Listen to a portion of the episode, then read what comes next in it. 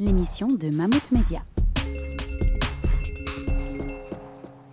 Bienvenue à toutes et à tous pour cette émission inédite. C'est une grande première pour nous tous. Je suis Léo et avec Anne-Isabelle, nous allons passer près d'une heure et demie en direct avec vous, depuis chez nous. Salut Anne-Isabelle. Et salut tout le monde Et en effet, il va y en avoir du monde, puisque nous sommes 14 étudiants et étudiantes en journalisme, chacun derrière nos ordinateurs. Et nos ordinateurs sont eux chacun un peu partout en Europe, en Suisse, en France et évidemment en Belgique. Et ensemble, on vous a quand même préparé une toute belle émission sur le thème du podcast. Le podcast, est-ce le nouvel Eldoradio depuis maintenant quelques années, le podcast s'épanouit en Belgique. Il plaît de plus en plus. Il permet plein de nouveaux formats. On peut y trouver des expériences et des témoignages, personnels qui n'ont pas leur place dans les médias traditionnels. Des plus intimes aux plus drôles, en passant par les plus décalés, chaque plateforme peut développer ses propres podcasts. Même les médias plutôt traditionnels et écrits s'y mettent. La Libre, Le Soir, l'ADH cherchent à conquérir ce nouvel espace d'expression qui peut prendre tant de formes et s'adresser à tant de publics différents. Et nous, cette année, on a eu l'occasion de s'y frotter. Pour certains, c'était une découverte, un challenge ou encore même un coup de cœur. Du coup, on a eu envie de partager tout ça avec vous. Notre voyage va se dérouler en trois étapes. D'abord, on part sur les origines, Anne-Isabelle. Le podcast, c'est quoi, concrètement? Mais aussi, comment on le finance? Et qu'est-ce qu'on y raconte? Après, on voguera du jeune public au podcast collectif en passant par le récit intime. Et on finira avec une petite exploration de formats plutôt originaux. Je vous en laisse la surprise.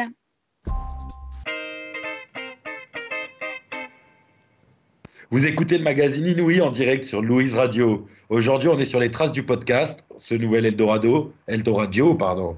Et on commence tout de suite avec Sarah Loïs qui nous en dit plus sur les origines du podcast.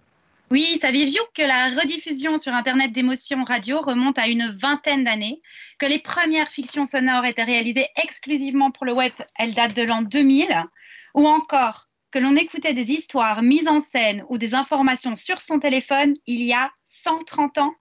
Eh bien, Sarah va nous raconter comment le podcast est né. Oui, bon, tout d'abord, c'est très bien de faire une émission sur le podcast, mais c'est encore mieux de savoir ce que c'est exactement.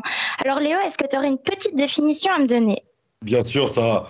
Un podcast, c'est un contenu audio et numérique que l'on peut écouter n'importe où et n'importe quand, grâce aux nouvelles technologies.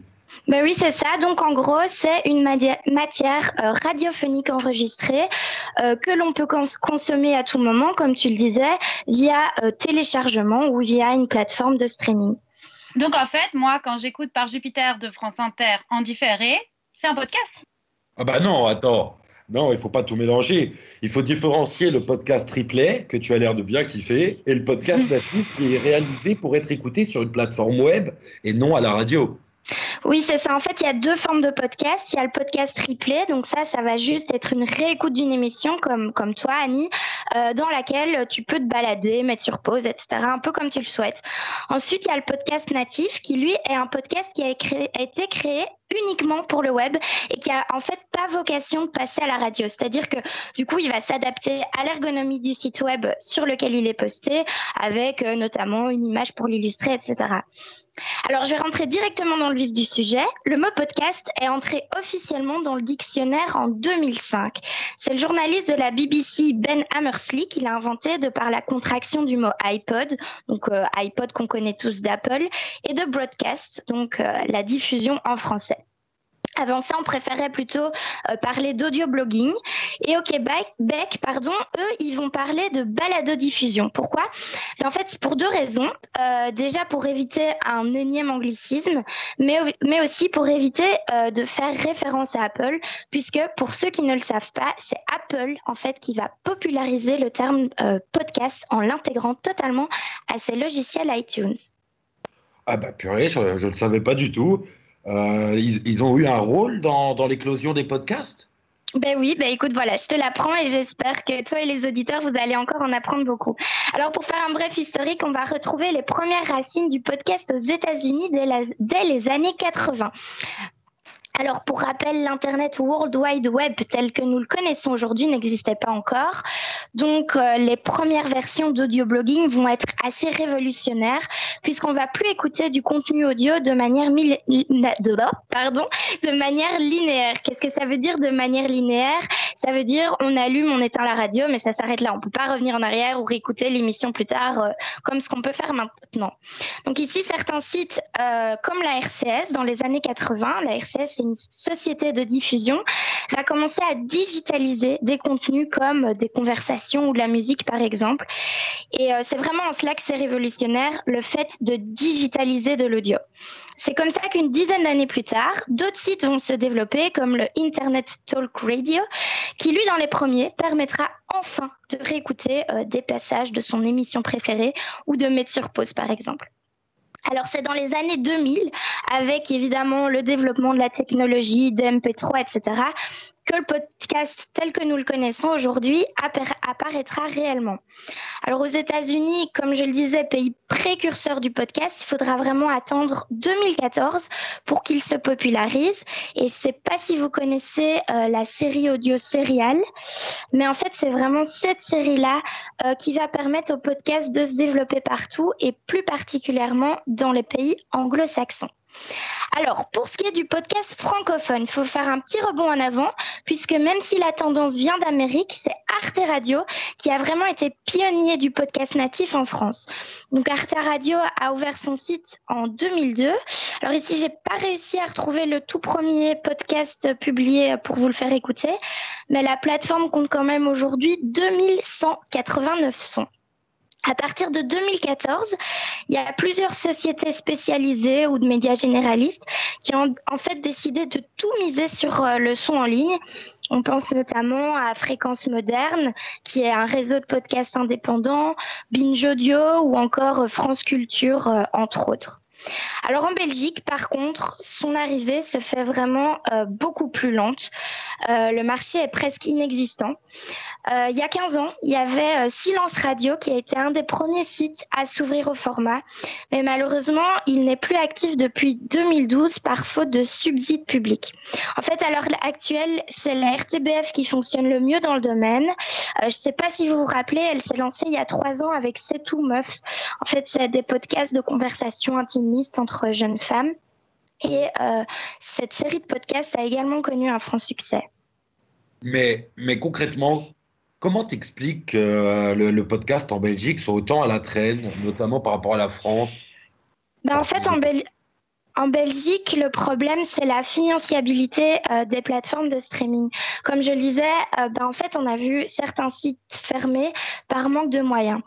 Alors, soit on a les fonds comme les jeunes femmes qui ont créé Confidence sur la cuvette, euh, dont on a déjà parlé dans une de nos émissions, et qui, elles, vont financer à 100% leurs propres projets de manière personnelle, du coup, mais évidemment, c'est pas toujours possible.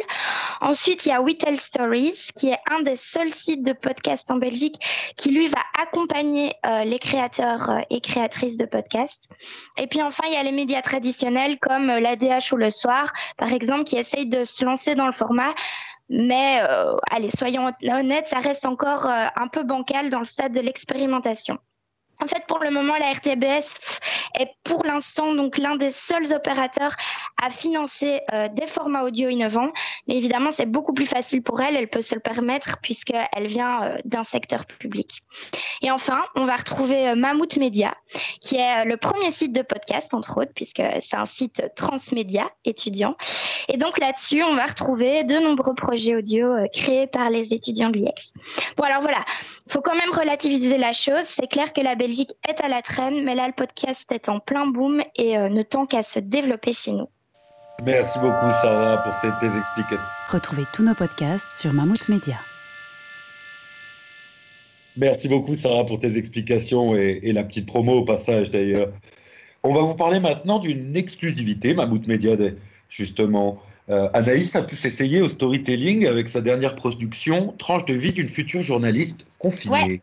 Tout à fait, Léo. Et comme on vous le disait, au sein du cours radio de l'IEX, on a pu expérimenter des créations de, podcast, podcast native. Pardon. On en a produit plusieurs tout au long de l'année. Et du coup, on vous propose le retour d'expérience d'Anaïs Corbin, qui s'est mis elle-même en scène dans son podcast, puisqu'elle parle en son nom, en je. Elle nous raconte donc une histoire, son histoire. C'est un podcast narratif qui mobilise le fameux storytelling à vos casques. D'ailleurs, je suis dans l'obligation de faire du journalisme de chez moi. Je me suis adaptée comme j'ai pu, à mon niveau. Interviews enregistrées par téléphone ou sur Skype, duplex vidéo de chez moi, écriture d'articles en ligne, en regroupant les infos vérifiées. Voilà, on vient d'entendre un extrait de son podcast. Salut Anaïs.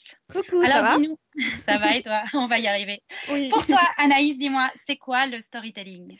Mais en fait, le storytelling en journalisme, en fait, ça se traduit par journalisme narratif. C'est l'art de raconter une histoire. Attention, petite partie histoire justement, tout comme l'origine du podcast, comme Sarah l'a expliqué, le storytelling est un concept qui arrive aux États-Unis dans les années 70. Alors là-bas, il y a un intérêt pour les histoires qui sont orales, les propos sont plutôt subjectifs, on utilise la mise en scène pour raconter le monde avec sa voix. Ça va créer en fait la confiance et la proximité lors de l'écoute.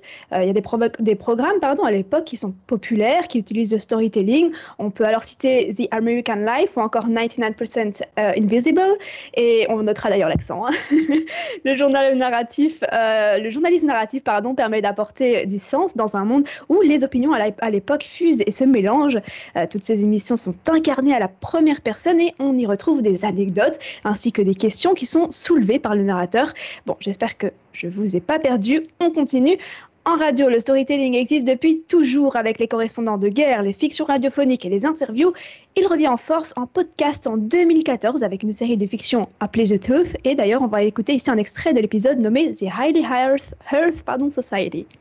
I refuse to be your face of the angry white man. So please give up your efforts. Thank you. Yeah, this is Bruce Cogburn again. Every time I make one of these calls to you, Miss Duquette, I have to drive 14 miles to the nearest payphone, and I'm beginning to get quite tired of it. Maintenant, on va traverser l'Atlantique, on va revenir chez nous. Le storytelling ici a été beaucoup moins bien accepté au départ. En fait, les critiques l'accusent de tromper le public et voient ça plutôt comme un outil de communication et de marketing politique. Mais il y a aussi un vrai désir de faire évoluer euh, les formes de narration. On peut par exemple citer euh, Cracopolis de Arte Radio euh, qui a explosé les scores ou Là-bas si je suis plus d'Olivier Minot. Mais toi, malgré les, critiques, tu as quand même voulu l'utiliser. Euh, en quoi est-ce qu'il a guidé ta production?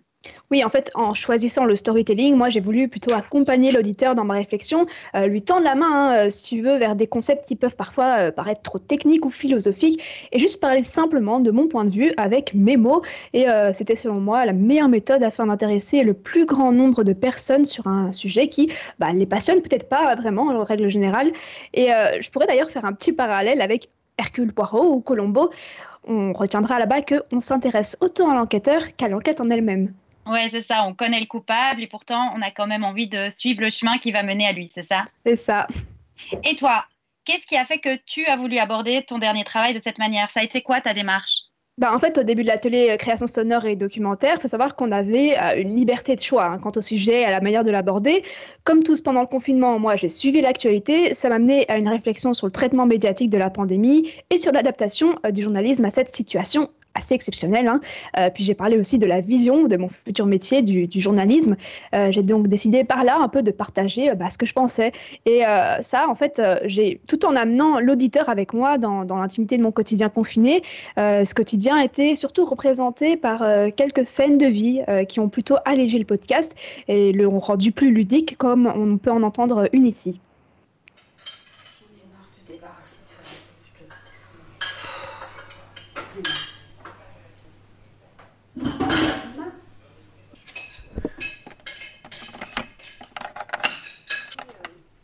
Mais pourquoi je t'ai dit arrête d'en parler C'est trop chiant. Elle est là à se plaindre derrière. On va avoir un podcast de quelqu'un qui se plaint pendant 12 minutes. Ouais, j'en ai C'est marre. une réalité du, du confinement, voilà. Et voilà, on peut l'entendre. J'ai voulu utiliser le jeu car selon moi, ça crée euh, bah, une intimité avec l'auditeur. On est clairement euh, dans mon quotidien. C'est comme si je me confiais un peu à la personne qui m'écoute et euh, c'est cette intimité qui est renforcée par tous ces moments de vie, comme on vient d'en entendre un, qui montre un peu l'envers du décor. Et puis là, on peut aussi comprendre la production du podcast et le contexte dans lequel il a été réalisé. hein. Tu dis que les scènes de vie ont amené cet aspect ludique qui rend le podcast attrayant, mais toi, en tant que futur journaliste, euh, t'as pas peur que ça peut aussi détourner euh, le regard de l'information essentielle et, en fait faire passer la passion devant la raison ou l'émotion avant l'information? Ouais, en effet, t'as pas tort. Il faut juste trouver un juste milieu en fait et pas en faire trop non plus. Euh, il est vrai que surjouer pourrait aussi retirer tout l'intérêt hein, du storytelling. Le but à la base, faut savoir que c'est bien de retrouver la confiance du public envers les médias et leur production. J'essayais, selon moi, pas forcément de me mettre en scène, on m'entendait surtout moi dans mon quotidien, je ne joue pas non plus à la journaliste. En fait, moi je faisais juste mon boulot et euh, surtout j'ai pris du recul sur ce métier afin de confier mes idées. Mais rappelons aussi que la mise en scène, bah, elle existe depuis bien longtemps en radio. D'ailleurs, le montage aussi, lui, euh, il permet de réécrire le réel, mais en studio. Il a en tout cas euh, un avenir certain pour ce genre-là, grâce à l'engouement pour des histoires vraies portées à la première personne. Et tu crois qu'il y a une limite à cette utilisation du jeu? On peut, on peut l'utiliser pour toutes les circonstances? Bah, je pense d'abord que l'utilisation du storytelling comme ici doit être réfléchie en amont. Il euh, faut savoir si c'est d'abord utile, si l'information ne va pas en pâtir, parce que ça ne se prête pas non plus à tous les sujets. Et euh, le storytelling ne va pas forcément remplacer un documentaire ou une enquête, par exemple. Il n'y a pas forcément de, de, richesse dans les sonorités non plus, mais il n'est pas interdit de fusionner la voix et les sons qui peuvent servir aussi de fil rouge aux propos. Et toi, alors, de quel podcast tu t'es inspiré pour réaliser le tien? Ben, Anne-Isabelle, j'ai pensé au podcast Le secret des sources par Frédéric Barrère pour la prise de recul sur le métier, par exemple. Alors vous me dites, est-ce que le journalisme a encore un avenir? Sur le plan économique, il a des difficultés graves. C'est vrai que le nombre de postes a été diminué et que les, les rédactions de journaux, par exemple la nôtre, ont été, ont été euh, soumis à une sorte d'attrition. Ça, c'est dangereux à terme. Euh, en revanche, on n'a jamais autant consommé d'informations produites par des journalistes. Jamais dans l'histoire de l'humanité. C'est même hallucinant. Les gens passent leur vie à, à s'informer toute la journée. Euh, ce qu'on n'imaginait pas, quoi, il y a 20 ans, 30 ans. Ou encore euh, le podcast Tiramisu par Marion de Braquelière pour l'accompagnement dans les scènes de vie. Alors, en cette période de confinement, je n'ai personne à voir parce que je ne vais pas faire les, les interviews par Skype, mais du coup, je vous propose, je vous propose de venir en forêt avec moi à travers l'écoute. Là, vous entendez le vent et vous allez voir qu'on va faire une expérience sonore absolument incroyable et que la forêt est peut-être euh, le meilleur intervenant euh, en ce moment. Alors, ton podcast, il a été publié il y a quelques jours. Est-ce que tu as eu des retours déjà? Ben ouais, en fait, euh, c'est l'aspect parfois humoristique, hein, comme on a entendu des scènes de vie, qui a aidé à ce que le, les personnes qui ne sont pas forcément mordues d'actualité s'intéressent au podcast. Ben, en général, euh, j'ai eu des retours assez positifs. Euh, le podcast, faut savoir qu'en fait, il dure 12 minutes, mais euh, selon les feedbacks reçus, on ne voyait pas forcément le temps passer. Et là était euh, mon but. En fait, je me suis dit au début, comment je vais partir d'une longue réflexion de plus de 10 minutes, qui peut rapidement du coup devenir euh, lassant et ennuyant, à quelque chose d'agréable à écouter en mettant en exergue, en exergue pardon, ma voix off. Alors, une petite question pour la fin. Dis-moi pour toi, c'est quoi la vraie force du podcast?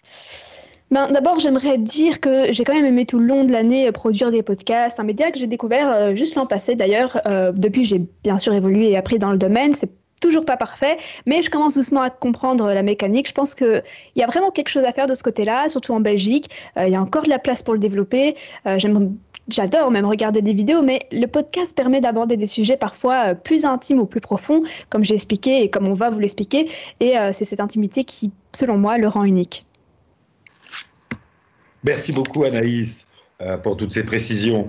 On peut donc retrouver ton podcast euh, Tranche de vie d'une future journaliste confinée en intégralité sur le site de Mammouth Média. Ouais, ainsi que toutes les créations des étudiants présents sur le plateau, enfin présents chez eux, derrière leurs ordi, enfin ils sont là quoi. Rejoignez-nous. Et allez, encore un peu de promo. En même temps, ça n'a jamais tué personne. Mais une autre question maintenant, pas si évidente et ô combien importante. Comment finance-t-on la production d'un podcast ou d'une série de podcasts? C'est un aspect crucial et parfois cruel. Com- comment démarrer? Comment se faire subventionner? À quelle porte faut-il aller toquer? On accueille justement Raphaël Déby qui va nous en expliquer les tenants et les aboutissants. Et oui, si le podcast est récent en Belgique, la question de son modèle économique est déjà au centre de toutes les préoccupations. Les méthodes de financement sont tellement diverses qu'il n'existe pas un seul modèle. Plusieurs financements différents peuvent même coexister pour assurer la viabilité d'un projet. Le coût d'un podcast varie énormément en fonction du format et du contenu proposé. La fourchette de frais peut être de quelques centaines d'euros, comme pour le podcast Tiramisu, mais cette somme peut atteindre plusieurs dizaines de milliers d'euros. Mais concrètement, comment euh, sont financés les podcasts? Bah, Dans de nombreux cas, un nouveau podcasteur doit commencer par se financer lui-même. Et après, pour accéder à des aides publiques, les créateurs doivent monter tout un dossier pour présenter le projet. On peut citer le Fonds d'aide à la création radiophonique de la Fédération Wallonie-Bruxelles, qui peut subventionner à hauteur d'environ 10 000 euros pour 50 minutes de documentaire et entre 15 et 20 000 euros pour de la fiction. D'autres aides existent évidemment, comme le fonds Gulliver, financé par la RTBF, la RTS et Radio France, qui peut apporter jusqu'à 5 000 euros pour des projets radio, documentaires ou de fiction. Mais toute seule, la RTBF lance régulièrement des appels à projets pour des podcasts natifs. En ce moment, par exemple, un appel à candidature est en cours pour une série de 10 podcasts sous le titre Parlons sexe. Le candidat choisi touchera jusqu'à 25 000 euros pour la production, en collaboration évidemment avec les équipes de la RTBF. Mais certains créateurs peuvent choisir de se tourner vers un financement par le public via un crowdfunding. C'est ce qu'ont fait par exemple les créatrices du podcast Magique Belgique sur Kiss Kiss Bang Bang à hauteur de 6 000 euros. Mais dans un autre registre, le studio belge Nouvelles Écoutes privilégie, lui, le financement par les marques. Lors du Brussels Podcast Festival, sa directrice commerciale Mélanie Vaseux expliquait la stratégie économique du studio de production. Et en fait, on se finance de deux façons. Euh, la première, c'est de faire de la publicité sur nos podcasts, euh, mais aussi sur des podcasts indépendants qui ne sont pas euh, produits par nous. et donc, ces gens-là viennent aussi nous voir pour rentrer dans notre régie publicitaire si ils ont un seuil d'audience suffisant euh, et qu'ils euh, cherchent justement à, bah, comme tu disais, à, en vivre, à utiliser cette, cette, notoriété, cette audience pour faire de la publicité et puis pour euh, un peu essayer d'en vivre.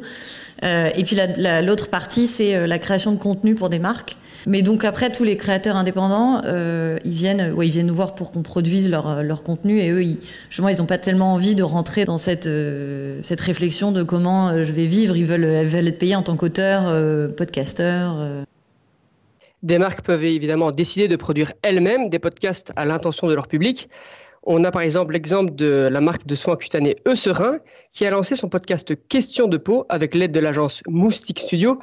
Cette façon de communiquer ne rentre plus du tout dans le registre du journalisme, mais plutôt dans celui de la publicité et du native advertising.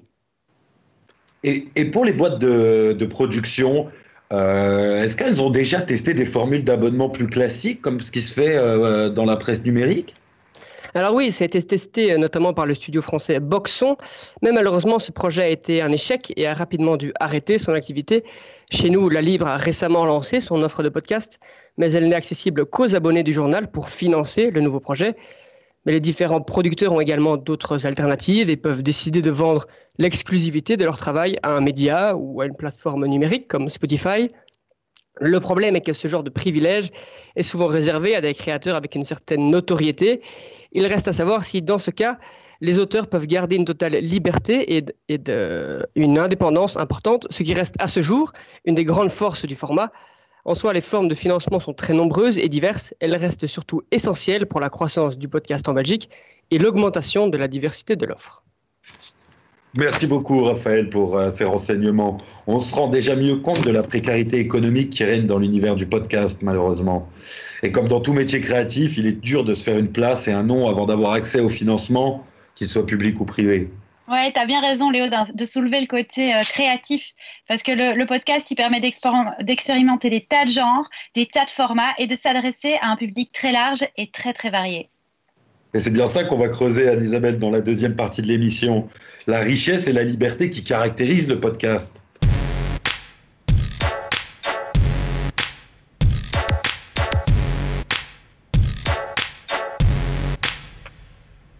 On continue notre voyage dans les méandres du podcast, ce nouvel Eldoradio, par un genre en pleine expansion, celui du podcast pour enfants. On y pense peut-être moins, mais le podcast, ce n'est pas réservé qu'aux grands. Ben non, parce que les écrans, c'est pas vraiment l'idéal et que par la voix, on peut facilement happer l'attention et stimuler l'imagination des plus petits. Mmh. Sans surprise, le mouvement nous vient du monde anglophone, où le modèle économique est même déjà bien installé. Les grands acteurs sont les diffuseurs publics comme la BBC en Angleterre ou encore euh, PINA aux États-Unis, une plateforme payante qui propose une multitude d'histoires et d'émissions scientifiques adressées aux plus petits. Certes, Anne-Isabelle, mais on remarque que même si l'offre des podcasts pour nos bambins est de plus en plus large, elle reste quand même peu diversifiée. Au niveau de la forme, les récits imaginés par des auteurs sont les plus souvent simplement racontés, sans laisser une grande part de liberté à la création sonore qui entoure l'histoire. Ouais, mais ça, c'est peut-être ce qui différencie le genre par chez nous, justement. Car en francophonie aussi, ça bouge du côté des créations sonores pour les enfants. C'est d'ailleurs ce que nous allons vous faire entendre. Avant de retrouver Marie-Flore Primez avec Chloé Despax, productrice d'émissions et de créations sonores pour un entretien autour du podcast pour enfants, ouvrons grand les oreilles, devenons tout petits. Extrait de la fiction sonore au rythme endiablé de la bomba. Ils arrivent au sommet de la montagne dans l'obscurité la plus profonde.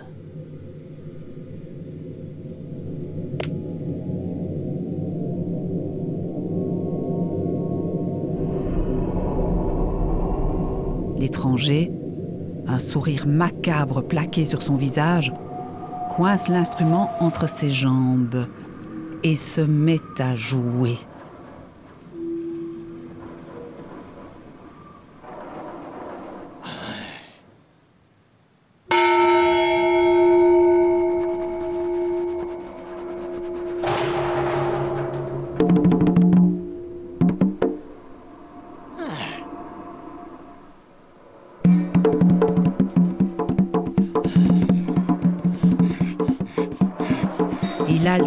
Caresses et coups sur sa bomba.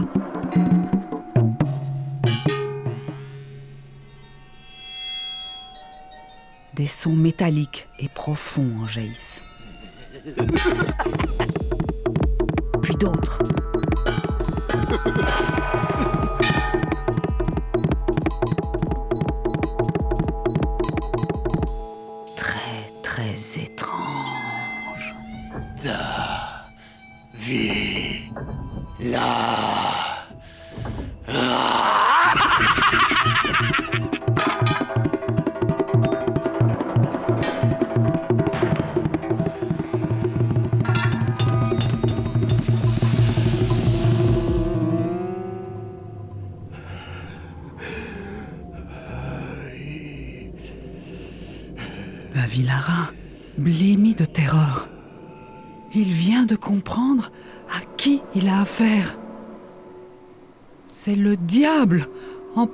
Personne qu'il.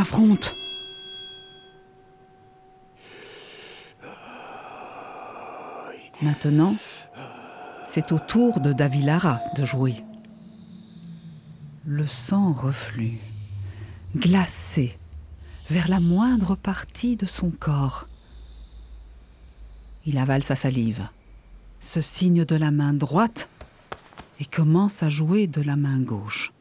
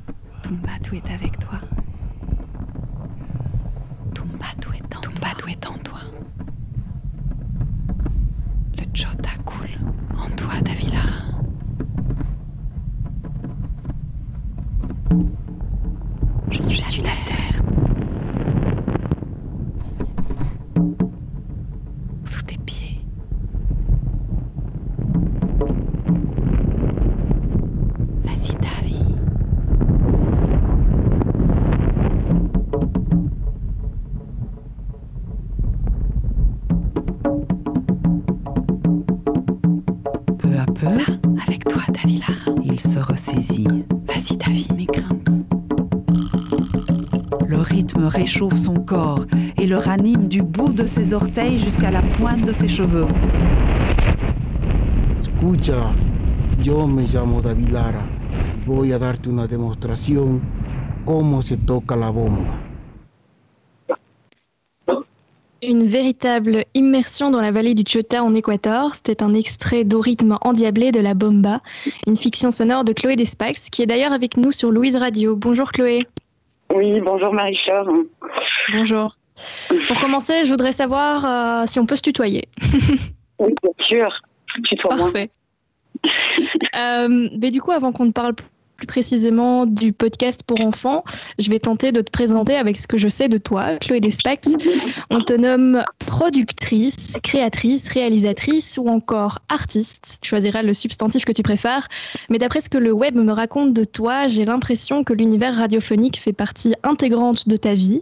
Tu travailles dans de nombreuses radios à l'international et tu es également membre de l'ACSR, l'atelier de création sonore et radiophonique basé à Bruxelles, où tu t'es d'ailleurs formé. Tu y écris et mets en ondes des documentaires et autres fictions sonores. Mais alors, ma question, d'où te vient cet intérêt, que dis-je, cette passion pour l'univers du son? Euh, ben, en effet, je fais de la radio depuis euh, une quinzaine d'années maintenant. J'ai commencé dans les radios associatives. Et euh, c'est d'abord, je crois, ma passion pour la musique qui m'a amenée euh, vers la radio en tant que programmatrice euh, musicale. Et euh, cette passion pour la musique, d'ailleurs, on la retrouve régulièrement dans mes dans mes créations sonores, comme la bomba qu'on vient d'entendre. Il y a aussi eu d'autres créations, par exemple sur la culture et la, la musique gnawa à Bruxelles. Voilà, ça, ça rythme pas mal mes, mes créations. Tes Et, créations, oui. Et du coup, comment est-ce qu'on en vient euh, à vouloir créer des, des podcasts pour, euh, pour les plus petits? Ben donc euh, une création sonore pour les enfants. Le- la rencontre ça a été avec un livre en fait, d'où euh, est, née cette histoire de, d'Avilara et euh, du rythme de la bomba. C'est un, un livre qui a été écrit euh, par deux auteurs illustrateurs, Alice Bossu et Marco Chamorro, qui se sont rendus euh, en Équateur dans la vallée du Chota et qui ont euh, qui ont rencontré euh, les habitants là-bas, qui leur ont raconté cette histoire. Et j'ai eu envie de de travailler euh, sur cette histoire que je trouvais très sonore en fait en euh, les images et, euh, il y a beaucoup de mouvements en fait euh, étonnamment dans les images Euh, et euh, j'ai eu envie de la traduire en son et puis le, je travaille avec des enfants depuis pas mal d'années plus comme euh, pédagogue disons enfin je j'essaie de transmettre euh, ma passion de l'écoute et, du coup, j'avais envie de faire une réalisation euh, bah, plus pour une tranche. Euh, partir tranche d'âge euh, pour, Ouais. pour, euh, les enfants, du coup. Mais, euh, mais je me demandais, c'est un genre qui se, qui se développe de plus en plus, qui se fait une place sur le marché du podcast, euh, comme on peut le dire. Mais pour ceux qui ne connaissent pas de podcast pour enfants, je pense que c'est peut-être intéressant de préciser qu'il ne s'agit pas de livres audio. Ici, on laisse beaucoup plus place à la, à la création sonore qui entoure l'histoire, justement. Oui, tout à fait. Là, le livre, ça a été un support, mais sinon, il y a eu toute une création sonore, euh, principalement à base de paysages euh, sonores. Donc, sur place, euh, euh, en Équateur, l'idée, c'était de faire entendre vraiment aussi la, vie dans le village. On entend aussi de l'espagnol, une manière de, parler et de vivre dans ces villages-là. On entend, bah, il y a tout un travail avec des comédiens aussi. On a entendu la, conteuse, hein, Ria Carbonese. Il y a un acteur aussi qui joue le diable. Euh, il y a des bruitages. Enfin, ça a été tout un, un très gros euh, travail d'équipe, évidemment. Oui. Donc, donc la création qui, qui, entoure, euh, qui entoure le récit est, et on l'entend euh, assez importante. Et je suppose aussi que le processus de, de création, il diffère d'une production adressée à un public plus âgé. Est-ce que tu peux nous en dire plus là-dessus pour ceux qui souhaiteraient, par exemple, créer des podcasts pour enfants?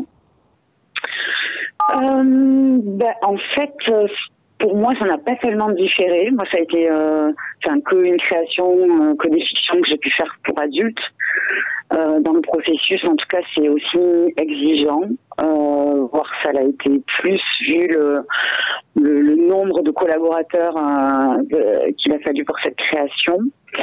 Euh, Peut-être euh, ce qui a changé, c'est que dans le, le processus de, de montage, il y a eu des écoutes avec des enfants pour euh, aussi avoir leur retour sur leur compréhension de l'histoire, euh, comment ils embarquent euh, dans le récit, comment ils s'imprègnent des paysages sonores. Donc voilà, ça a été. Donc, Ils ont fait partie enfants. intégrante de, de la production, si on peut dire. Ouais, de l'écoute. Et puis bon, sur place aussi, j'ai travaillé avec des enfants puisqu'il y a tout un, travail, euh, disons, de figuration avec des, habitants du village et qui avaient euh, notamment des enfants.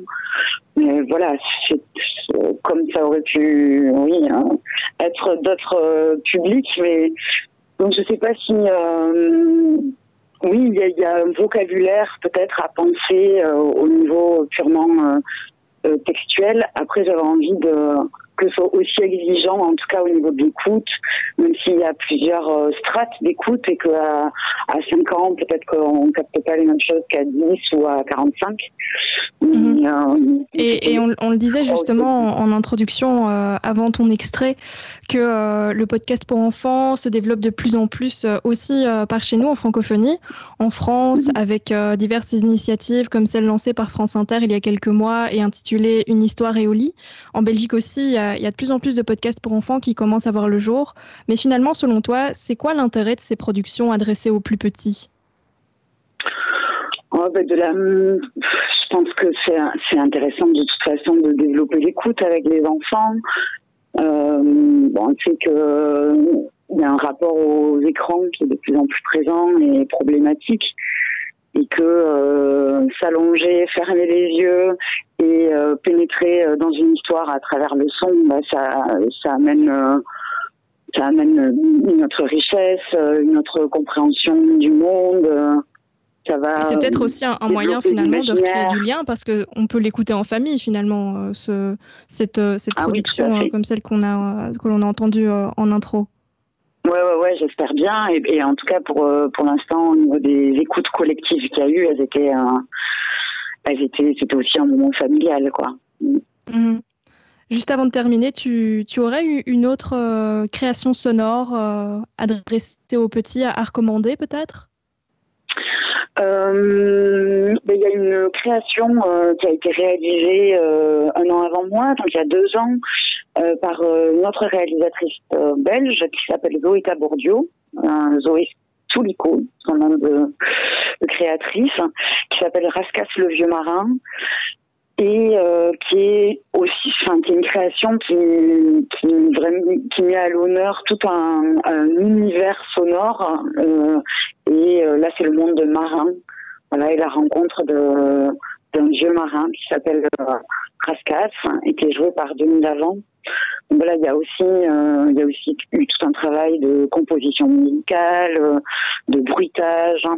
Donc, euh, même s'il y a beaucoup de productions, je pense que de, podcasts, je pense que une attention forte à la, qualité est assez rare en fait, et notamment, comme tu disais, de se différencier des audiobooks où on est simplement dans une écoute d'une voix avec quelques bruitages. Non, là, il y a toute un- une grande composition. Euh, euh, ça, ça reste assez rare. Donc, euh, oui, je recommande aussi euh, l'écoute de Rascat, le vieux marin. D'accord, eh bien, on ira écouter tout ça. Merci Chloé en tout cas d'avoir répondu présente. Je rappelle le Ouais, nom de, de ta fiction sonore dont on a entendu un extrait tout à l'heure, au rythme endiablé de la bomba. Elle est à écouter en intégralité sur le site de l'ACSR, acsr.be, pour les plus petits, mais aussi pour les grands. Voilà, merci Chloé. Merci, bonne fin d'émission. Salut Louise Radio. Merci. Au revoir. Ciao. Alors, si je comprends bien, euh, il y a des genres pour tout le monde. C'est ça qui est bien finalement avec les podcasts. Ouais, et puis ça, c'est grand public. euh, on peut l'écouter en famille, ça change un petit peu de la télé, c'est clair. Merci Marie-Fleur de nous avoir fait découvrir ça. On va s'arrêter maintenant sur l'art du témoignage. Parler de sa vie intime n'est pas souvent chose facile. Mettre son récit en ondes l'est encore moins. Nous parcourons cet après-midi avec Jacqueline euh, Ngoana son récit intimiste quand migration rime avec intégration. Bonjour Jacqueline. Bonjour Léo. Tu peux nous en dire plus sur ce sujet? Qu'est-ce qui t'a motivé, donné envie de parler d'une partie de ta vie, euh, très personnelle en plus? Euh, vu que l'on avait une liberté de choix de sujet euh, en atelier Prod Radio, j'ai envie de, de parler de mon voyage du Cameroun pour la Belgique en vue des études. Les difficultés et peurs qui m'ont animée et je me suis dit pourquoi pas en parler. Certainement, beaucoup de narrateurs se trouvent confrontés à cette situation. Tu m'entends là?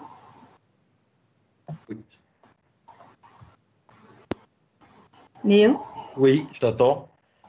Ok. Eff- Effectivement, ça n'a pas dû être aisé de te mettre en scène toi-même. D'ailleurs, l'introduction joue un rôle important dans, dans, cette mise en scène. Au début de ton podcast, tu commences notamment par des sons de grenouilles. Tu peux nous expliquer ce, ce choix? Alors oui, j'avoue que le choix était loin d'être évident. D'ailleurs, j'ai dû euh, modifier mon introduction environ trois fois. Mais au fur et à mesure que j'écoutais les banques de sons que j'avais, j'ai entendu justement cette ambiance euh, de grenouille qui me rappelait fortement mon pays. Et à partir de là, j'ai eu le mot pour commencer mon podcast. Si tu le souhaites, on peut écouter cet extrait. Bah oui, bien sûr.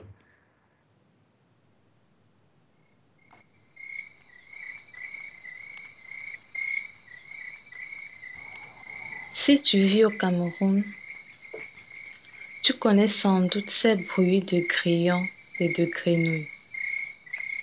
Et parfois, t'en as marre. Seulement, c'est ce qui fait la beauté de ce pays. Tu as aussi souvent marre du système. Parce que tu étudies et tu n'as pas d'emploi correspondant à ton diplôme. Puis même parfois tu n'as carrément pas de boulot. Obligé de vivre chez tes parents jusqu'à 30 ans, voire plus. Dans une situation pareille, tu veux juste immigrer.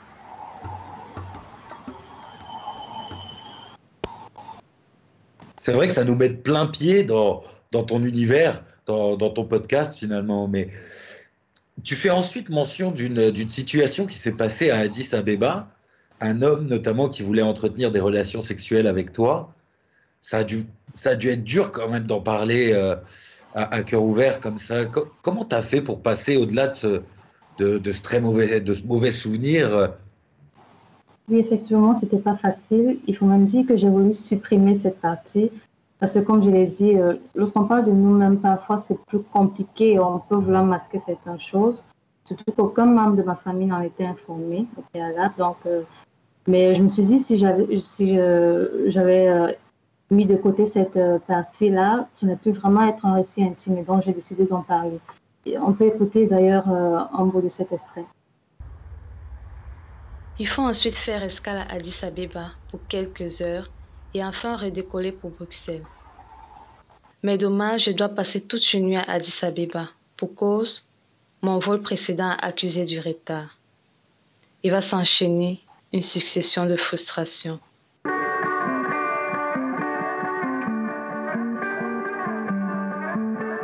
Frustration parce que c'est ma toute première fois de passer la nuit dans un hôtel. De plus, je ne connais personne. Et la série sur le gâteau, un homme s'incruste dans ma chambre pour avoir une relation intime avec moi. Mais heureusement, je l'ai tout de suite mis dehors. Et j'ai accouru voir un étudiant avec qui j'ai fait le voyage et qui se rendait également en Belgique pour lui mettre au courant de la situation au cas où quelque chose devait m'arriver. Ah, on arrive à imaginer ce que tu as dû ressentir euh, au moment de cette intrusion dans, ta chambre. Et, justement, côté technique, euh, comment tu as fait? Ça n'a pas dû être facile d'exprimer cette angoisse, cette peur, euh, notamment parce que tu as découvert l'univers du podcast, je crois bien, en arrivant à l'IEX. Comment tu as fait pour exprimer ces sentiments? Ah oui, ça aussi, ça n'a pas été facile, Léo, parce que, comme tu le dis, il y a quelques mois encore, je ne connaissais pas ce qu'était un podcast. J'en ai appris ici au fur et à mesure des ateliers. Et euh, d'ailleurs, je tire un grand chapeau au prof qui m'a accompagné, M. Yvan Anon, qui m'a montré comment alimenter mon podcast de son. Au départ, j'avais une banque de sons, c'est vrai, mais je n'arrivais pas à choisir le bon en rapport avec ce que je souhaite transmettre ou avec ce que je dis. Et c'est là justement que l'exercice a été intéressant. Comme mon podcast a quand même une durée de 11 minutes, il était important de ne pas laisser de blanc et mettre euh, tout le temps une musique en fond pendant que je parle. Et euh, pour ce faire, j'ai utilisé environ 8 sons, voire plus. Donc, du voyage du Cameroun pour la Belgique, il fallait adapter les sons d'ambiance correspondants. Et une fois en Belgique, ce que je découvre encore euh, des petites anecdotes, il fallait également adapter les sons correspondants. On peut d'ailleurs également écouter un extrait. Quelques heures plus tard, dans les airs, le changement de climat annonce déjà notre arrivée sur le territoire belge. Il faut attacher sa ceinture pour préparer l'atterrissage.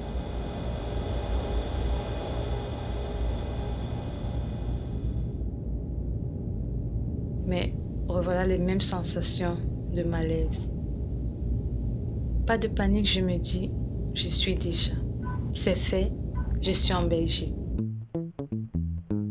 Alors tout heureux, je descends de l'avion et avance vers l'aéroport. Et après tous les contrôles, direction la maison.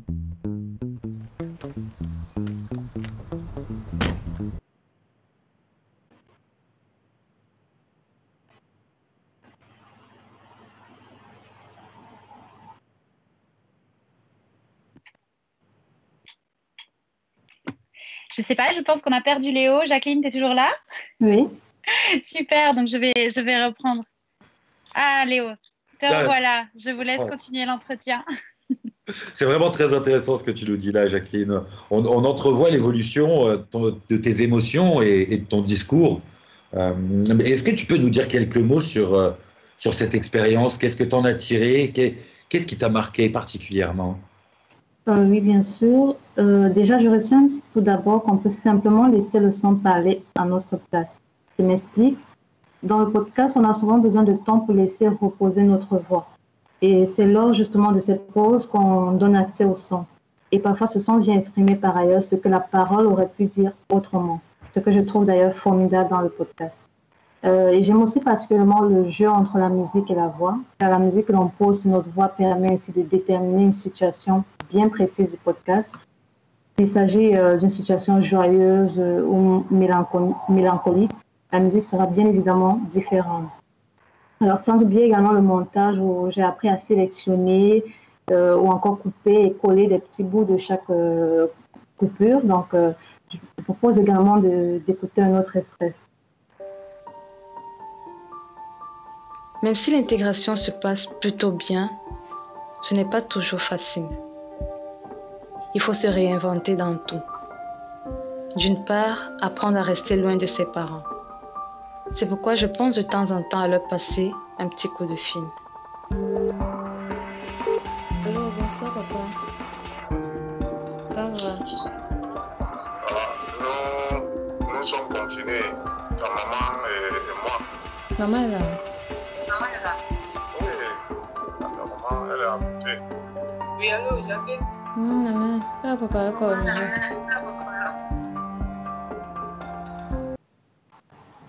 Eh bien, merci Jacqueline d'avoir partagé cette expérience de vie très intime avec nous. Merci à toi, passe. Léo. On va passer à, à un tout autre genre maintenant, puisqu'on part sur le podcast collectif. Oui, Octave, un étudiant à la Cambre, s'est lancé dans le monde du podcast pendant le confinement, justement. Il fait un peu comme nous, hein, il improvise euh, au gré du direct. Et lui, il a voulu le faire vraiment à sa façon, en, collaboration. Et Salomé Parot est allée lui poser des questions. Depuis longtemps, j'ai l'impression que la radio, c'est le média le plus utilisé en temps de crise. Rien que le fameux appel du général de Gaulle, ben, c'était à la radio. Pourquoi préfère-t-on ce média dans ces moments-là? Eh bien, c'est les questions auxquelles Octave va tenter de répondre. Bonjour Octave. Moi, c'est Octave je suis étudiant en art, je fais de la gravure et de l'image imprimée, un petit peu d'édition. Et à côté de ça, donc avant, j'étais au Beaux-Arts à Angers, et j'ai passé deux ans aussi à Radio Campus Angers en tant que bénévole. Ok. Donc tu connais quand même un petit peu le monde de la radio, euh, les montages. euh. Je suis complètement amateur, surtout maintenant, et, mais, c'est, mais j'ai joué un petit peu comment ça, ça fonctionne. Alors, à la base, le projet son n'était pas forcément destiné au radiophonique, c'est-à-dire que c'était surtout pour que les gens puissent l'entendre. Mais la raison, enfin, c'était pour les gens de la. Mais la raison pour laquelle j'avais choisi, je voulais un projet son, et pas un projet de texte, c'est que le texte bah, juste, est vachement relié à, à, bah, donc à l'écriture, à la littérature. Donc, tu as toujours des questions stylistiques qui se mettent en place, et on n'est absolument pas tous égaux face au texte. C'est-à-dire, c'est pour ça que je disais que même si on, dans la façon dont je bâtissais le projet, je voulais que les gens m'envoient euh, soit du son, soit des textes que je passerai ensuite en son. Pour une raison très simple, c'est que bah, t'as tendance, un texte mal écrit, tu as tendance à discréditer. Quelqu'un qui parle mal, ça donne une idée de son contexte culturel, mais tu discrédites absolument pas l'information qui est donnée. Et ça, ça, ça change tout. Il y a aussi euh, peut-être un côté euh, plus inconscient sur le fait. Enfin, la radio, c'est quand même le média d'information qui est le plus punk, entre guillemets, quand tu penses à toutes les radios pirates. Enfin, le, travail du son, ça a toujours été un truc un peu en marge d'une information officielle, euh, dictée, euh, bah, puisque pas forcément euh, checké, quoi. C'est vachement plus simple de. Enfin, avant Internet, c'est vachement plus simple d'avoir sa radio pirate que de euh, que d'avoir un journal planqué. Ou sinon, on appelait ça un fanzine, mais t'avais une zone de diffusion vachement moins vaste. Ouais, c'est plus face à une situation de crise, la radio est le meilleur média pour porter ta voix. C'est pas tant que c'est un média privilégié en temps de, crise, la radio, qu'un des rares médias accessibles en fait en temps de crise. C'est-à-dire qu'avant ça, quand tu faisais, euh, quand tu voulais publier un truc dans la presse, écrite, tout devait être, tout ce qui était écrit devait être checké par l'État. Euh, Jusqu'en 1960, il y avait des listes de bouquins qui étaient interdits par l'Église et de, revues. Donc la presse a toujours eu un énorme poids en fait à ce niveau-là. Et quand tu veux écrire quelque chose, euh, bah, tu l'écris. Euh, tu vas le soumettre à un supérieur souvent, mais bon, ça c'est la même chose pour la radio. Par contre, derrière, il faut aller passer chez l'imprimeur et il faut le distribuer. La radio, c'est des ondes sonores. Donc en fait, ça facilite énormément le truc. Et ça, je pense, c'est peut-être plus une habitude euh, qu'autre chose, en fait. Et il y a aussi le fait que le et ça et c'est là où en fait sur le podcast c'est intéressant, c'est que la notion de podcast en fait a complètement changé euh, la façon dont la radio est envisagée. C'est-à-dire qu'avant, tu as une émission, tu as un sujet d'actualité, c'est c'est en ligne directe, si tu veux l'entendre, tu dois le réenregistrer. Aujourd'hui, avec les podcasts, en fait, tu as des sujets, des façons de traiter euh, une information à un moment donné, mais qui est réutilisable et réécoutable dans le temps. C'est-à-dire que ça- tu peux aussi t'en servir comme bruit de fond. Ce qui n'est pas le cas avec euh, du papier, tu es obligé d'être concentré plus ou moins sur ce que tu fais, tu peux lire un truc et faire autre chose avec tes mains. Donc en, ça, en soi, ça, de un, c'est intéressant. De deux, pourquoi moi, que ça m'intéressait plus le son Parce que bah, j'ai fait de la radio et que je trouve que c'est un chouette média. Ouais, du coup, même toi, en fait, euh, si on n'était pas en confinement, t'aurais quand même pris et choisi la radio ou pas du tout? Ah oui, clairement. Et est-ce qu'il y a d'autres raisons qui t'ont fait choisir le son plus que le texte? Euh, Est-ce que c'est, je sais pas, parce que t'as l'impression que bah, la radio, ça pourrait toucher plus de gens? Le son et l'image euh, sont plus efficaces que le texte, je pense, pour diffuser à grande échelle. Parce qu'il y, a aussi- y a aussi ça qui est très fort, je trouve, dans la radio et en situation de crise, qui est vachement plus intéressant par rapport à du texte, c'est que sur la radio, tu as des informations à chaud et elles sont difficilement changeables, sinon il faut refaire tout l'enregistrement. Et ça, c'est intéressant aussi avec le, travail du son, notamment en temps de crise où tout le monde peut être un peu à chaud, c'est que ça donne une très très bonne vision de, de l'ambiance générale. Et d'ailleurs, parce que un truc qu'on peut remarquer, c'est sur tous les podcasts utilisés, c'est très très rare qu'on utilise des voix digitales, des trucs à la voxygène, alors qu'aujourd'hui on fait des voix, mais euh, sur, des trucs, sur des trucs plats comme des répondeurs, tout ça, c'est que des voix digitales et on s'en rend même pas compte. Mais pourtant, sur un podcast, parce qu'il y a besoin de présence humaine aussi pour avoir une accroche à la personne, on se sert jamais de ça. Alors que ça pourrait être un parti pris euh, esthétique qui pourrait être super intéressant. Mais c'est. C'est tellement compliqué en fait à mettre en place, en, place de créer une ambiance euh, sans. En fait, l'ambiance permet de, l'ambiance de la voix permet aussi d'avoir un ressenti sur ce qui est en train de se dire. Il n'y a pas que le, les sons d'ambiance, la façon dont on construit. Et Écoute, Merci euh, merci Octave euh, d'avoir répondu à mes questions. Pas de problème quand tu veux, Salomé. Merci à tous les deux pour ces éclairages. Et pour clôturer euh, notre tour des genres, on va maintenant s'intéresser au podcast conversationnel. Et quel meilleur média que le podcast, justement, pour, pour jouer les fouines pardon, et tendre l'oreille Oui, si vous aussi vous aimez écouter d'une oreille la conversation de la table d'à côté ou celle des passants assis à côté de vous dans le tram, même si aujourd'hui c'est un peu plus dur et parce qu'ils sont plus loin, eh bien le podcast conversationnel doit sûrement vous intéresser. Avec lui, plus besoin d'écouter discrètement les conversations, elles s'invitent directement à nous. Et comme on est tous un peu curieux dans le fond, il faut bien se l'avouer, hein, une bonne fois pour toutes, Anne-Isabelle. Faut dire qu'on aime regarder dans l'assiette des autres. Et c'est Julie Delvin, justement, qui va nous expliquer l'intérêt de ce style, au-delà de ces petites manies. Alors oui, la conversation dans le podcast, c'est un genre à part entière. Son importance et son succès grandissent de plus en plus. Alors on va tout de suite commencer par écouter un extrait de La Colloque, un podcast conversationnel réalisé par Solène Deineco, que vous pouvez retrouver sur Mammouth également. Dans ce podcast, nous retrouvons quatre colocataires qui se confient sur la drogue. Au fil de la conversation, le micro s'oublie et les confidences se font. Oui, et puis toi, Neil, ça te fait pas du bien la bœuf en plus Ouais, parfois si. Oui, mais quand même, parfois, Mais tu non. des trucs bizarres. Oui, mais j'ai eu un ou deux bad trips. Il y en a un où euh, j'ai fumé dans un bang énorme. Donc, euh, t'as énormément de fumée en une fois. Donc, c'est. En une taf. En une taf. Et euh, j'ai senti rien qu'en. Genre, en ayant la fumée dans mes poumons, que ça allait pas bien aller. Je suis monté dans ma chambre, je me suis couché parce que je m'entendais pas bien et j'ai l'impression que je m'enfonçais dans mon lit de manière constante. Rien n'était cohérent dans ma tête. Et puis j'ai commencé à faire une crise d'angoisse. Et puis j'étais aux toilettes, j'ai vomi pendant plusieurs heures. Une taf quoi. Et puis j'étais un peu dépressif pendant 10 jours après. Donc- 10 jours Ouais, ouais, j'étais pas bien. dans- Mais c'était. C'était lié ou bien il y avait d'autres choses? Non, non, c'est vraiment ça. je- Mais en soi, c'est logique parce que ça joue avec tes neurotransmetteurs. Et si jamais t'as vraiment quelque chose qui va pas bien, bah, tu peux avoir des effets pendant plusieurs jours parce que c'est comme un déséquilibre. Ok, bah c'est vraiment ça que je veux pas en fait. Bah oui, mais C'est tout, c'est quoi euh, C'est le contre-coup par après ou bien c'est Bah, c'est tout. pendant? Bah c'est tout, j'ai pas envie de déprimer dans mon lit pendant 10 jours. Bah, m'est pas arrivé une fois, mais c'est comme. Oui, bah, euh, C'était aussi arrivé en mangeant une fois peut-être euh, un cake au chocolat que t'avais mal au ventre pendant 10 jours et ça t'empêche pas de manger. Euh, pas 10 jours. Ok, pas t'as 10 été jours. malade la nuit et c'est fini. Oui, mais ça t'a pas. Et t'as t'as pas abîmé tes neurotransmetteurs pour la vie. Mais ça qui dit que c'est mon mais les neurotransmetteurs. Ok C'est marrant parce qu'en disant cette phrase, t'as pas articulé. bah, qui a dit que ça allait. Non mais allez, c'est vrai, c'est vrai que ça altère, euh, ça casse des neurones et ça c'est à vie. Donc en écoutant cet extrait, on comprend bien qu'une telle intimité et qu'une telle franchise sur leur expérience avec les drogues n'aurait jamais été possible avec une caméra. Ici, ils sont tous les quatre dans leur cote, leur environnement familier où la parole est libre. Le rendu aurait certainement été très différent dans un studio de radio souvent perçu comme intimidant. Ils prennent le temps d'une soirée pour discuter tous ensemble. L'intimité découle également du format. Avec des mots directement coulés dans nos oreilles, un lien se crée avec les personnes que nous écoutons. Les personnes n'ont plus d'inquiétude quant à l'image qu'ils pourraient renvoyer face à une caméra. Ici, les personnes interviewées nous parlent sans artifice et c'est de cette façon que l'on peut s'approcher au plus près de leur intimité et de leur personnalité. Alors que la télé et la vidéo créent, même sans le vouloir, une certaine distance avec le spectateur, le podcast, quant à lui, crée naturellement un lien de proximité avec l'auditeur. On peut plus facilement s'identifier au récit des personnages puisque nous ne sommes pas projetés dans l'image de quelqu'un, seule la voix nous guide.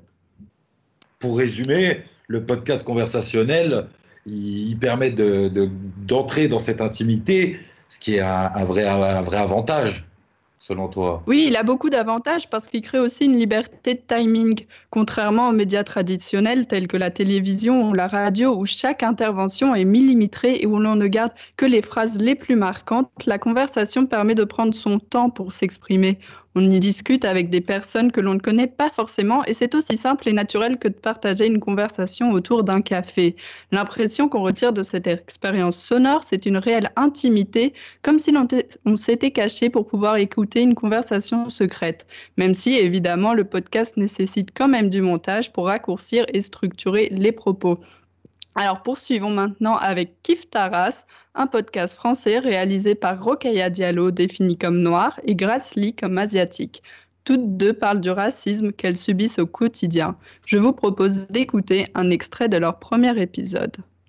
On va parler librement de tous ces concepts euh, qui sonnent barbares et qui font peur à tout le monde, euh, qui sont liés à cette supposée race, donc pas la race biologique, on est bien d'accord, donc c'est euh, c'est la race sociologique. Exactement, comme une construction sociale, parce qu'on est d'accord, il n'y a pas de race biologique. hein. Toi et moi, malgré les apparences, nous appartenons à la même race qui est la race humaine. Mais notre expérience quotidienne, du fait, du fait euh, voilà, qu'on appartient à des groupes ethniques différents, fait que euh, on est confronté euh, à des euh, questions raciales au quotidien. C'est ce, ce dont on va parler chaque semaine ici. Alors, dans ce podcast, le ton et le choix des mots sont plus que libres, contrairement à la radio où la ligne éditoriale dicte nos paroles. En effet, la radio a une audience plus large, alors elle doit pouvoir plaire à un public plus large également. Le podcast, lui, il n'a pas besoin de plaire à tout le monde. Les intervenants peuvent donc choisir la façon dont ils vont s'exprimer. Ces podcasts conversationnels rassemblent alors des communautés de personnes qui se reconnaissent dans ces récits, au risque peut-être de parfois s'enfermer dans une bulle. Au cours de ces dernières années, le podcast conversationnel s'est invité sur toutes les plateformes. C'est également le cas de Un peu gênante, une série de podcasts produits par deux meilleures amies, Camille et Lucie, qui se racontent leurs anecdotes et leurs moments de gêne. Nous sommes directement plongés dans des conversations sans tabou sur les règles, la nudité ou encore leur expérience sexuelle. Sans en dévaler de trop, je propose qu'on écoute sans plus tarder un extrait de l'épisode sur leur première fois. Quand j'étais ado, je me sentais pas hyper fort concernée par le cul. Ouais. Tout le monde autour de moi niquait. Et moi, j'étais là, ok, cool pour eux. Je me sentais pas genre, concernée par le Ouais. fait que moi aussi, je pouvais potentiellement niquer. Il y a un moment où je me rends compte que j'ai trop l'impression d'avoir raté le coche, tu vois. Genre que tout le monde a niqué et que tout le monde a un boyfriend et tout le monde est in love et tout ça. Et l'école est finie Mhm. et moi, j'ai pas niqué, tu vois. Et je suis là, genre, fuck. Le film avec Britney Spears, tu vois, Crossroad, genre, elle veut clairement Oui. niquer avant d'aller à l'UNIF. Genre, bref. Merci Britney. À partir du moment où je quitte l'école, je deviens obsédée par le fait de niquer et de perdre ma virginité, tu vois. Mhm. Et j'ai l'impression que c'est vraiment un truc qui me retient comme ça. Et je, je kiffais pas du tout mais genre pas du tout le fait d'être vierge. Genre je passais beaucoup beaucoup de temps à faire semblant que je l'étais pas parce que le truc c'est que j'avais blindé d'opinions sur le cul alors que j'avais zéro expérience de cul. Ouais. Un jour, je décide que ce soir c'est le soir où je nique. Donc je suis en festival avec tous mes potes et tout ça, on dort tous en tente, pas loin. Vraiment, t'es un kink avec les tentes, c'est hyper drôle. Et j'avais ce mec avec qui on s'emballait assez régulièrement depuis euh, quelques mois. Et de nouveau, ce soir-là, on s'emballe. Je décide toute seule que ce soir, je nique avec ce mec. Donc ici, on l'entend, la complicité entre les deux jeunes femmes se ressent et on a l'impression de s'infiltrer un peu dans une soirée pyjama entre copines. Les femmes se reconnaissent dans leur histoire et c'est le but. Alors désormais, vous l'avez compris, avec le podcast conversationnel, plus besoin d'écouter des conversations derrière une porte, une paire d'écouteurs vous suffit. Eh bien, merci beaucoup, Julie. En plus, ça ne devait pas tomber dans l'oreille d'un sourd, tu sais. Oui, ça, ça m'étonne pas de toi, Léo. Alors, dans la lancée, moi, je vous propose de voguer vers la destination finale de notre aile de radio, euh, qui ne va pas manquer de titiller votre curiosité aussi, je pense. Effectivement, puisqu'avec cette dernière étape, on va aborder des genres de podcasts plus originaux, avec des partis pris plus tranchés. Générique.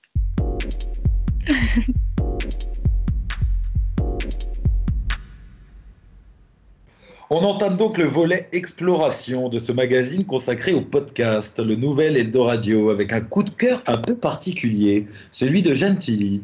Oui. Mortel. C'est un podcast produit par les Nouvelles Écoutes et qui nous parle de ce douloureux sujet qu'est la mort. Oui, en effet. Alors, la mort, ce fameux sujet que tout le monde fuit par peur de l'attirer. Mais est-ce que vous vous êtes déjà demandé pourquoi Et comment ça fonctionnait la mort? Eh bien, Taos Merachi, alias Jack Parker, alias Jack Parker, y répond sous forme d'un podcast répondant au joli nom de Mortel. À vous qui vous apprêtez à écouter Mortel, ce podcast aborde des sujets sensibles relatifs à la mort d'un proche. Assurez-vous d'être dans de bonnes conditions pour l'écouter. Nous vous recommandons de ne pas laisser traîner des oreilles trop impressionnables autour de vous. Drôle de sujet, pas vrai? Eh bien, c'est tout ce qui fait son charme, si je puis dire. La mort, ce sujet si tabou, fait pourtant partie de la vie de chacun. Quand on, perd quelqu'un, par exemple, ou bien, ou bien quand on interroge notre rapport à notre propre mort, on en parle peu alors que ce sujet nous concerne tous. Au-delà des tabous, Mortel a décidé de relever le défi et d'en parler. Et qui de mieux que Jack Parker pour en discuter? Cette écrivaine et journaliste, et sorcière moderne à temps plein, possède depuis toujours une relation des plus ambiguës avec la mort, et elle a pu la côtoyer de très, très près. Le soir du 22 décembre 2015, j'ai poussé le hurlement le plus déchirant de ma vie. J'ai beuglé de douleur à en faire trembler les murs. J'ai même cru que j'allais y rester tellement ça m'a fait mal. Parce que le 22 décembre 2015, moi, Taous Merakchi, j'ai perdu mon père. Tout ça fait de Jack Parker une bonne candidate pour nous parler de la mort et du deuil. On entre dans son intimité et celle de ceux qu'elle rencontre en nous parlant de son rapport à la mort. Et on y découvre aussi d'autres cultures qui induisent un comportement complètement différent face au décès. Par exemple, vous saviez qu'en Haïti, les zombies existent? Il peut arriver que les morts reviennent parmi nous bien après leur départ et sous des formes assez variées. N'ayez pas peur, nous ne sommes pas dans un film d'horreur. Et en plus du sujet plus, plus qu'original que Mortel propose, la réalisation du podcast est juste épatante. On rentre direct dans le bain avec des sons et des ambiances sombres et chaleureuses à la fois. Et puis la voix, de Jack Parker et son histoire n'ont fait que confirmer mon coup de cœur pour ce podcast. Bon, j'avoue qu'avant Mortel, j'étais déjà fan de Jack Parker et de ses livres sur la sorcellerie et le grand mystère des règles. Et ici, j'en ai appris plus sur elle, sur son deuil, mais aussi sur moi, sur mon rapport à la mort. Je suis pas très branchée sur ce sujet et pourtant, Mortel a réussi à me captiver du début à la fin. Beaucoup de douceur et de bienveillance, mais aussi des explications et des témoignages pour nous aider, nous qui avons perdu un ou une proche ou qui en perdrons un jour. Maintenant, nous entrons dans un grand nuage de brouillard, un moment de flottement, une période étrange qu'on appelle le deuil. Vous l'aurez compris, c'est un gros coup de cœur pour moi. Les tranches de vie que l'on découvre, les touches d'humour de Jack Parker ou encore l'intimité des intervenants, pour moi, tous les éléments sont rassemblés pour faire un bon podcast. Et plus encore, Mortel nous permet de travailler un peu sur nous, sur notre rapport à la mort, et lève le voile sur un sujet parfois effrayant. Sans vouloir me la péter, je suis devenue une experte de la mort. J'ai une petite faute tatouée sur le bras pour me rappeler sa présence constante et tout ce qui l'entoure me fascine. Ça m'a permis de constater à quel point la peur de la mort était courante chez les gens. Et peut-être que vous êtes très mal à l'aise depuis le début de l'épisode, précisément parce que vous faites partie de ce club. Et c'est pour ça que je suis là. Mon objectif, à terme, est de vous réconcilier avec votre mortalité et celle des autres. Pas simple, je sais. Mais on va y aller en douceur. Montez dans ma barque, remontons le Styx ensemble, et tentons de mieux comprendre et peut-être d'apprendre à aimer cette mort à laquelle personne n'échappe. Merci, merci Jeanne. Sacré sujet hein, qui, qui nous concerne tous finalement. Mais alors après la mort, le réconfort? Ouais, enfin, je suis pas sûre en fait parce que là, nous, on a choisi de partir très très très loin. Et puis, euh, bah, j'espère que vous aimez vous faire peur et puis que le paranormal vous parle. Je pense que ça va rappeler à certains d'entre nous les histoires effrayantes et intrigantes que l'on pouvait se raconter au coin du feu, en colonie ou, ou entre cousins. Rien de mieux que des podcasts au sujet extraordinaire, finalement. Entre croyance, spiritualité et curiosi- curiosité, pardon, c'est dans une ambiance mystique que l'on se plonge maintenant en compagnie de Solène.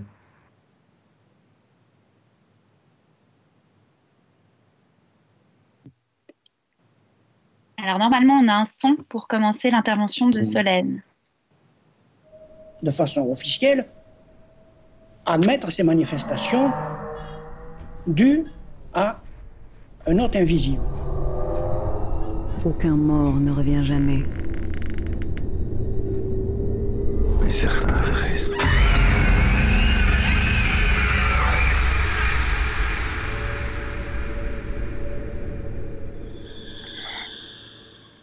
J'espère que cette petite intro vous met dans l'ambiance, car maintenant, il est temps d'éteindre les lumières et de se plonger dans le monde du paranormal. On ne va pas simplement y tremper les pieds, non. On va y plonger la tête la première et d'un saut bien énergique. Parce que je ne sais pas vous, mais moi, il suffit de me parler de paranormal pour attirer toute mon attention et, j'avoue, me séduire un peu par la même occasion. Alors, sur mon temps libre, je regarde des enquêtes paranormales ou j'écoute des podcasts à ce sujet. Mais quand il fait bien jour, hein, avec un beau soleil bien tapant et sans écouteurs de préférence, parce qu'il ne faut pas déconner non plus. Mes petits nerfs ne sont pas si bien accrochés que ça et mes amis m'ayant vu jouer à Resident Evil en réalité virtuelle peuvent en témoigner et leurs oreilles aussi. Mais ça, ça, c'est une autre histoire. Ça recommence à frapper.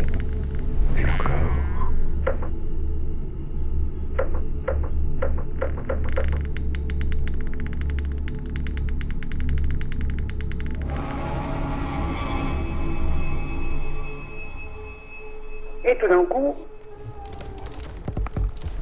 la porte a été ébranlée. Des coups frappés à plusieurs reprises.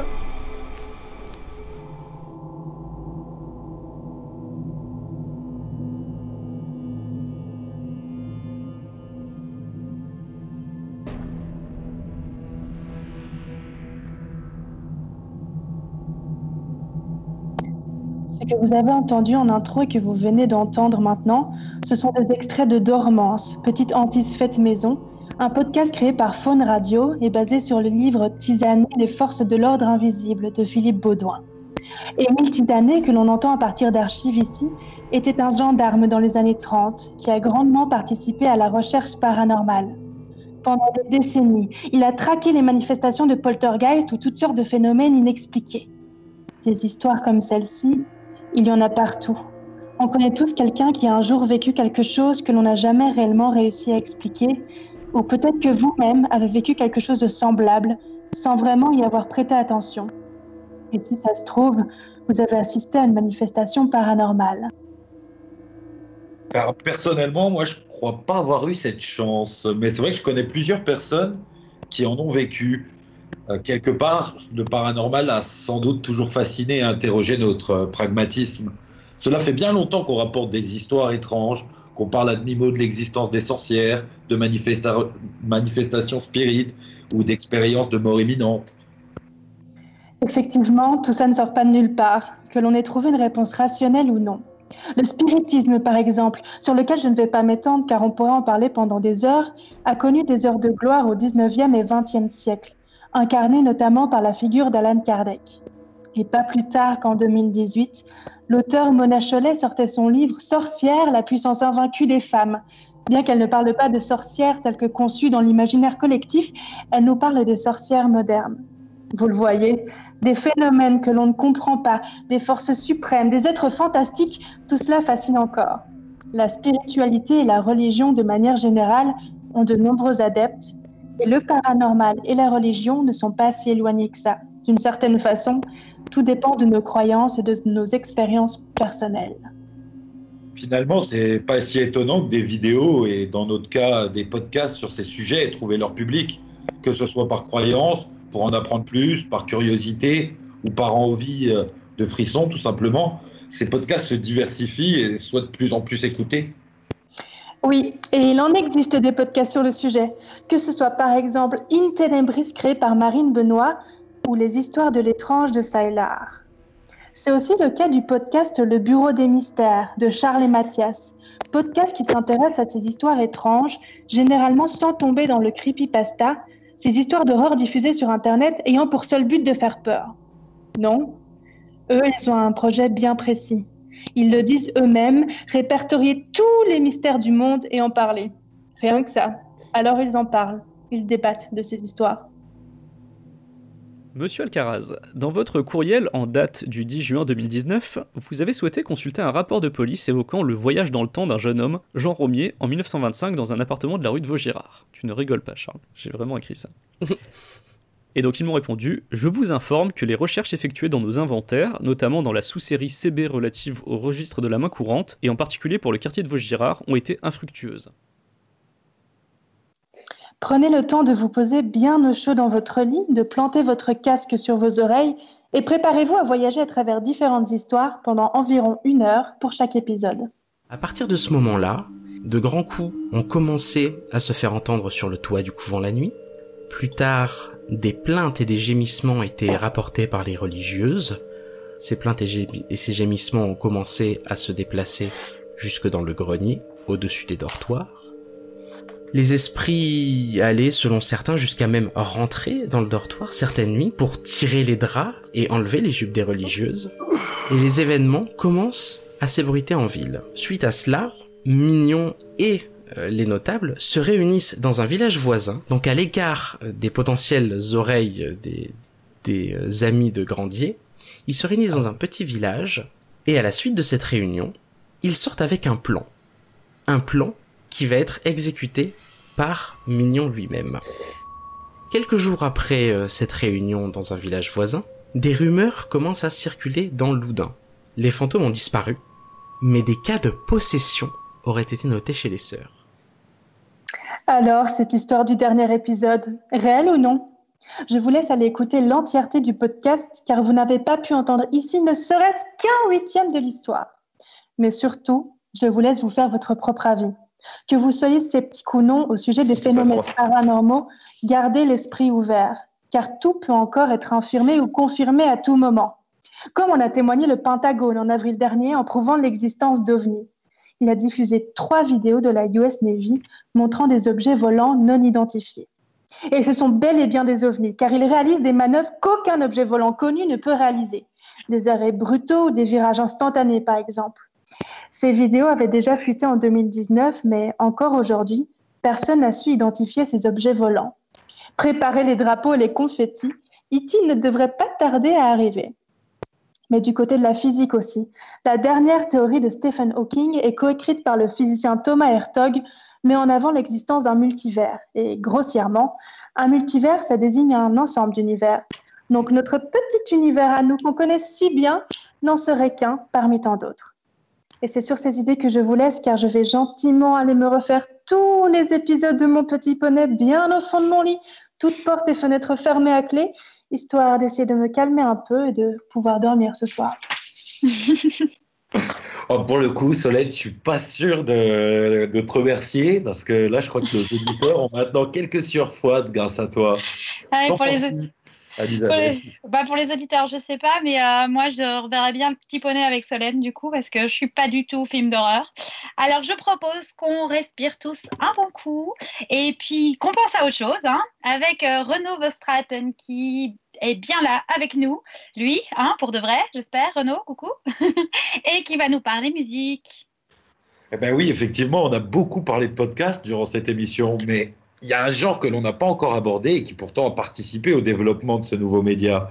L'émergence du podcast, c'est aussi la renaissance des émissions musicales. N'est-ce pas, Renaud? Et oui, j'avais envie d'évoquer aujourd'hui les nouvelles possibilités qu'offre ce format à la fois pour les musiciens et pour les mélomanes. Alors la radio et l'audio en général ont toujours été des formats idéaux pour parler de musique, ça paraît assez évident, mais on l'a remarqué ces dernières années, la tendance est plutôt à la baisse pour les émissions musicales sur les médias généralistes. Alors oui, la musique reste une partie importante des contenus diffusés en radio, heureusement, mais les émissions thématiques dédiées au 4e art se font plus rares. Est-ce qu'il faut y voir un, intérêts du public pour les émissions musicales? Alors évidemment non, et on le voit puisque certains podcasts musicaux, ca- musicaux cartonnent, pardon, comme par exemple Song Exploder, qui a été élu meilleur podcast sur iTunes en 2015 et primé par l'Académie des podcasteurs en 2016 et 2017. Si l'offre des médias classiques se réduit, celle des podcasts spécialisés augmente. Il y en a donc pour tous les goûts et tous les publics, et c'est une bonne nouvelle. Oui, si le public est au rendez-vous, c'est parce que le format offre de nouvelles possibilités, notamment en matière de programmation. Effectivement, le podcast est bien plus libre que sa grande sœur, la radio. Il permet bien souvent de s'affranchir des contraintes de la radio. Dans certains cas, exit les contrats de programmation ou encore les quotas de diffusion. Le podcast, c'est donc un fabuleux moyen de retrouver une certaine liberté en matière de programmation. Alors pour les artistes, c'est évidemment génial. Ça permet de mettre en valeur ceux qui ne trouveraient pas leur place sur les radios généralistes. Et le public, lui, se retrouve mieux représenté dans sa diversité face à une offre culturelle plus riche. Donc, le podcast offre de nouvelles possibilités pour raconter la musique. Enfin, toi, tu pu en faire l'expérience? Alors oui, le podcast permet de construire euh, un univers sonore autour d'un récit. Ça permet d'habiller un propos, de faire entendre des choses qu'on ne pourrait pas faire entendre lors d'une conférence ou d'un exposé classique. Le podcast permet aussi d'apporter une dimension didactique intéressante. Euh, notamment, là, ici, je parlais du podcast Song Explorer, plutôt, qui est un podcast américain qui déconstruit un morceau en compagnie d'un artiste et qui explore donc les différentes facettes de la création musicale. Alors, ce côté didactique, j'ai pu l'expérimenter dans un podcast que j'ai réalisé qui s'appelle À la recherche de la clave sonne. C'est une exploration sonore d'un rythme, la clave, qui a voyagé dans différentes cultures et qu'on retrouve aujourd'hui dans la musique des quatre coins du monde. Je me suis rendu compte qu'on pouvait vraiment exploiter le son à des fins didactiques. Petit extrait d'un cours de rythme illustré en avant-première. Trois notes équidistantes, suivies de deux notes rapprochées. Un ostinato qui a fait le tour du monde plus d'une fois. La clavsonne a traversé les âges et les cultures, de l'Afrique subsaharienne à Cuba, en passant par les dance floors de par le monde. Ce rythme ne te dit peut-être rien, mais tu l'as pourtant entendu des dizaines de fois. Il est même considéré comme le rythme le plus populaire du monde. On le retrouve dans le blues, la salsa, le jazz, le rockabilly, la house, et ce, aux quatre coins de la planète. Alors moi, la première fois que j'ai entendu ce rythme, c'était sans doute en écoutant ceci.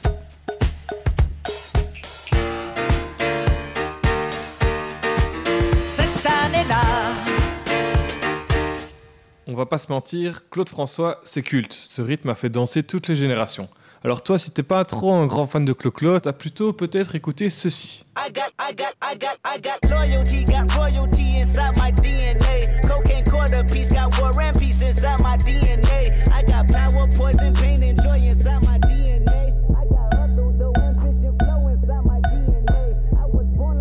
Évidemment, entre Claude François et Kendrick Lamar, il y a un monde de différence. Et pourtant, ils utilisent tous les deux ce rythme qu'on appelle la clave, ou plus précisément la clave sonne. La clave, c'est elle qui fait battre le cœur de la musique latine. Clave, en espagnol, signifie la clé. La clave est donc la clé de voûte qui structure la musique et qui sert à la fois de repère et d'accompagnement. Mais de quoi est composée cette clavecine Alors pour bien comprendre la clavecine, on va avoir besoin d'un métronome qui va nous donner tous les temps. La clavecine est une séquence rythmique de 5 notes réparties sur deux mesures. 3 notes sur les deux premiers temps et 2 notes sur les deux derniers. Cette dynamique de 3 et puis 2 crée une sorte de sensation de déséquilibre où le tempo semble accélérer et puis ralentir. Et c'est sans doute à cause de cette particularité qu'elle a voyagé et qu'elle est passée d'une culture à une autre. Et si je te disais que la clave était à l'origine d'un nombre incroyable de tubes de ces dix dernières années? Si on prend la première partie de la clave, et qu'on la joue en boucle, on obtient un nouveau rythme, encore un nom espagnol, le tresillo. Ça te dit rien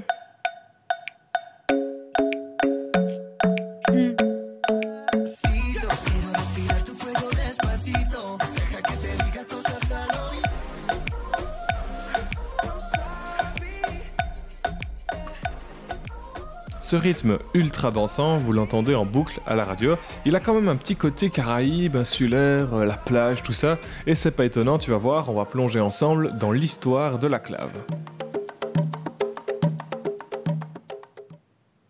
Un joli petit apéro avant le podcast en entier qu'on va retrouver sur Mammouth euh, Média, toujours évidemment, fin juin. Alors Renaud, on le voit également, le podcast est une formidable opportun- opportunité de rapprocher les artistes de leur public, évidemment. Et oui, Anne-Isabelle, le podcast est rapidement devenu un lieu de rencontre privilégié entre les artistes et le public. Alors au-delà de la classique interview, il arrive que certains artistes lancent eux-mêmes leur propre podcast. Un tel format leur permet d'engager un dialogue plus humain avec leur public, d'échanger sur le processus créatif et ainsi briser la barrière qui les sépare de leur audience. Un chouette exemple est peut-être le podcast anglophone Broken Records qui a été lancé par le célèbre producteur Rick Rubin. C'est un podcast que je recommande vivement et qui propose de prolonger l'expérience au-delà de la simple écoute de la musique. Le leitmotiv de ce podcast est d'ailleurs la citation suivante La grande musique ne se résume pas à l'écoute, elle exige une conversation entre l'artiste et le public, et entre le public et le reste du monde. Et c'est, je pense, également ce que les auditeurs vont chercher en écoutant du podcast, c'est vraiment ce retour vers l'humain dans un monde musical dématérialisé. Alors aujourd'hui, la majorité de nos découvertes nous parviennent grâce aux algorithmes des plateformes de streaming comme Spotify ou Apple Music, mais avec le podcast, on replace vraiment l'humain au centre et on reprend goût à écouter la critique ou l'analyse d'un spécialiste. Le grand intérêt du podcast musical, c'est qu'il permet d'élargir ses horizons musicaux, de se donner la chance de découvrir quelque chose par hasard et de sortir de ses habitudes. Ah bah, du coup, avant de partir, Renaud, un petit conseil podcast pour sortir des sentiers battus? Et oui, il y a quelques podcasts que je trouve particulièrement intéressants. Alors j'en ai parlé ici en, en début de chronique, le podcast Song Exploder. Donc si vous avez toujours voulu savoir comment sont nées les chansons que vous écoutez en boucle et que vous comprenez l'anglais, évidemment, c'est un podcast que je recommande vivement. Chaque artiste est consacré à un, euh, chaque, épisode, pardon, est consacré à un artiste qui déconstruit un de ses morceaux et raconte sa naissance. C'est un format dynamique assez intéressant. On retrouve des artistes de renommée internationale, que ce soit U2, Tame Impala ou encore Gorillaz. Alors du côté francophone, je recommande également le podcast de Mishka Asayas, qui est un podcast qui s'appelle Very Good Trip. Et Mishka Asayas, c'est vraiment un journaliste musical hyper connu, qui est une bible vivante de la musique rock. Il fait voyager l'auditeur sur une thématique au fil de ses anecdotes. C'est peut-être un peu moins rythmé, mais ça vaut vraiment le coup si vous avez 50 minutes devant vous. Alors, petit coup de cœur, pour terminer, on fait un petit coucou à Fanny Ruet, qui est une ancienne IXN. Elle fait découvrir dans son podcast Quistax à chaque fois un artiste indépendant. C'est des épisodes qui sont assez courts, parfaits pour écouter dans les transports en commun ou dans votre chambre, évidemment, confinement oblige. Alors, si vous souhaitez découvrir des artistes encore méconnus du grand public, c'est le podcast qu'il vous faut. Eh bien, du coup, on va en écouter un petit extrait tout de suite. Merci Renaud, à vos casques. Salut, je m'appelle Fanny Ruet et vous écoutez Quistax.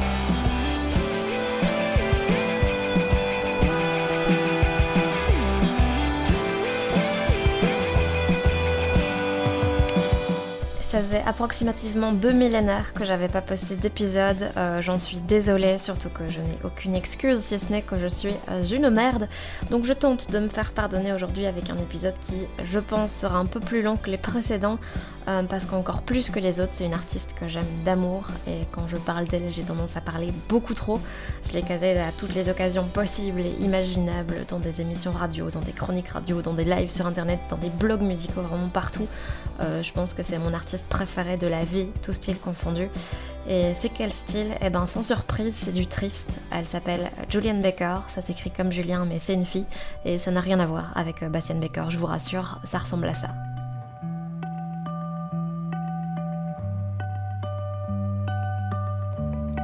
Wish I could write songs about anything other than death. But I can't go to bed without drawing the red, shaving off breath. Each one so heavy, each one so cumbersome,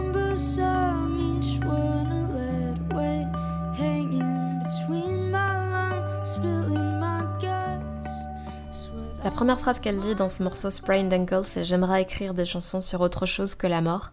Et ça donne tout le ton euh, de sa musique concrètement, parce que c'est une fille qui est très jeune, elle est née en 95, mais qui est passée par énormément de choses. Euh, pour résumer un peu sa vie en, quelques points, elle est née dans le Tennessee, elle a grandi à Memphis avec ses parents, euh, elle s'est mise à la guitare à 13 ans. Au début, elle jouait beaucoup dans des, dans des groupes punk et tout ça. Elle a voulu devenir ingé son quand elle a quitté euh, les secondaires, mais elle a fini par changer de voie et se lancer dans des études pour devenir professeure dans un lycée.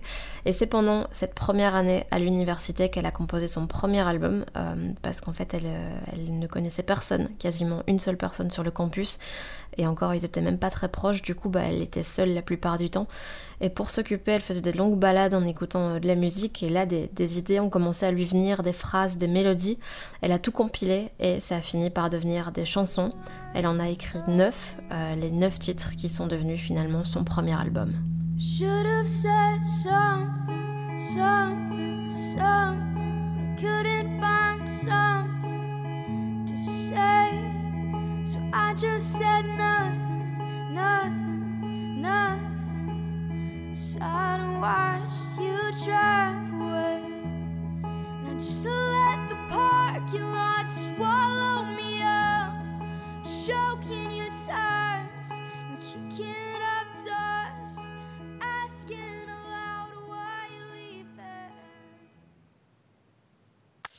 Merci Renaud pour ce sujet musical qui, qui m'a transporté hein, personnellement.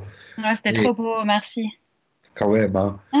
Finir en beauté et, et en sensualité, on vous laisse avec la douce voix d'Ondine et son sujet au moins tout aussi doux. Le podcast est le format qui se prête parfaitement aux sujets les plus intimistes, comme on a pu le voir euh, plus, ou plutôt l'écouter précédemment. Oui, et en effaçant la voix, pour ne garder que le son, la parole se libère. Et quoi de plus intime du coup que la sexualité? De nombreuses productions abordent ce sujet et on assiste à un véritable boom du podcast érotique. Ondine Erez a exploré pour nous ce genre encore un peu tabou. Vox. Invitation au plaisir pour clito-audiophile. T'as mis tes écouteurs? Installe-toi bien. Je veux que tu sois à l'aise dans tes vêtements, si t'en portes. Je veux que tu puisses te détendre avec moi. C'était un extrait de l'épisode Les Mains de Vox, un podcast pornographique, alternatif et féministe. À travers ses créations sonores, la réalisatrice, Olympe de propose une séance de masturbation guidée par la voix. Des voix, tantôt féminines, tantôt masculines, tantôt les deux. Des voix différentes pour représenter des corps singuliers. À travers le spectre de l'oreille, on se libère du diktat du visuel. Le porno proposé par Olympe de dans Vox se veut plus éthique, libéré des clichés. Une pornographie plus ouverte, oui, car la, la pornographie visuelle classique semble régulièrement oublier les femmes, voire même les dégoûter. Les audiences de Vox ont triplé pendant le confinement, peut-être à cause de l'enfermement ou du printemps qui arrive. Ce qui est sûr, c'est que le format plaît. Alors, enlevons l'image et montons le son. Salut. C'est moi. Euh, J'espère que, ça va, que... Je suis content de te retrouver. On va passer un petit moment tous les deux si tu veux bien. On va se mettre à l'aise, on va... On va discuter un peu. On va jouer. En général, on se met à regarder du porno pour s'éduquer sexuellement, pour assurer au lit en quelque sorte. Mais justement, on reproche souvent au porno de montrer une image du sexe complètement déconnectée de la réalité, très loin, trop loin de la sexualité pratiquée par le commun des mortels. Des vidéos jugées trop trash qui peuvent provoquer des anxiétés de performance. On en vient à se demander mais moi je ne suis pas comme ça? Est-ce que je suis normale? Est-ce que je suis désirable? L'image véhiculée par les vidéos porno que l'on trouve sur le web est-elle porteuse de stéréotypes, de clichés? Il y a une surreprésentation des corps de femmes blanches, minces, avec une forte poitrine et intégralement épilées. Une standardisation des corps féminins qui laisse penser qu'il faut pencher vers ce modèle pour être désirable sexuellement. La version podcast du porno, elle, se libère de ces clichés. On se laisse uniquement porter par la voix, les sons, les ambiances, un univers sonore qui laisse entièrement place à l'imagination. Au-delà de l'appel au plaisir et au fantasme, le podcast érotique permet aussi d'apprendre ou de réapprendre des choses sur notre propre corps, des choses que l'école ne nous a pas forcément apprises. Les chemins de désir est un podcast de fiction qui explore les chemins du désir féminin en six épisodes de 15 minutes chacun, produit par Arte Radio. On n'archive pas ses souvenirs de porno comme on garde ses souvenirs de vacances, comme on se repasse des photos d'enfance. On a tort. Car en nous, tout part de là. Il était une fois trois vilains brigands avec de grands manteaux noirs. Le premier avait un trompe. On parle avec affection de nos livres d'enfance, de la façon dont ils nous ont construits et de ce qu'on leur doit. Un soufflet qui lançait du poivre. On devrait faire la même chose avec les images érotiques qui nous ont constitués. Troisième, une grande hache rouge. Notre vie pornographique, celle que racontent nos souvenirs de porno mis bout à bout, a des réponses sur qui nous sommes.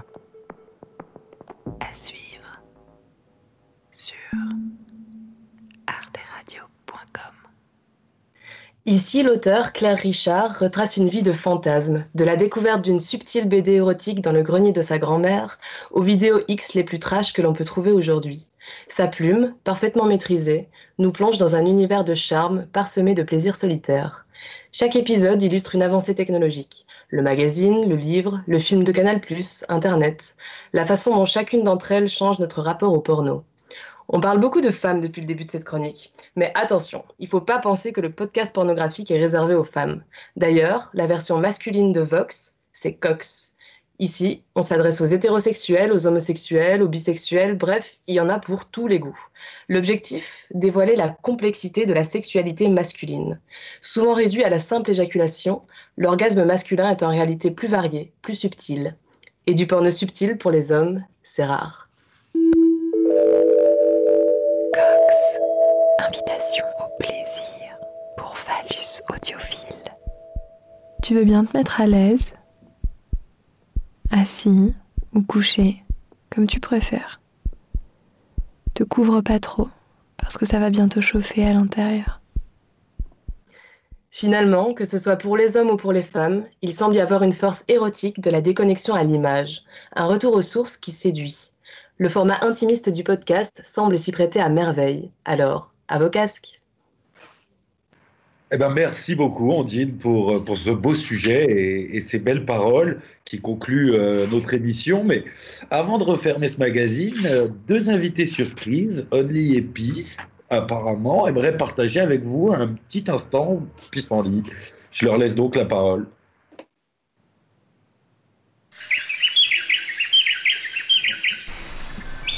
L'instant pissenlit.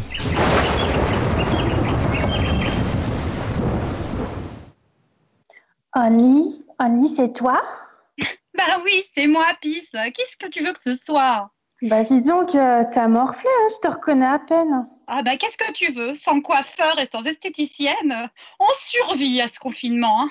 Ah non, moi j'ai bien cru que j'allais devenir folle et, et commencer une série de podcasts sur ma vie confinée. T'imagines? Traiter ce sujet comme 99% des médias le font, bouf Ah ouais, hein, t'as bien failli faire partie de la populace. C'est dur. Je t'aurais plus du tout reconnu. Mais surtout, tu te rends compte que ça fait déjà deux mois qu'on est en confinement?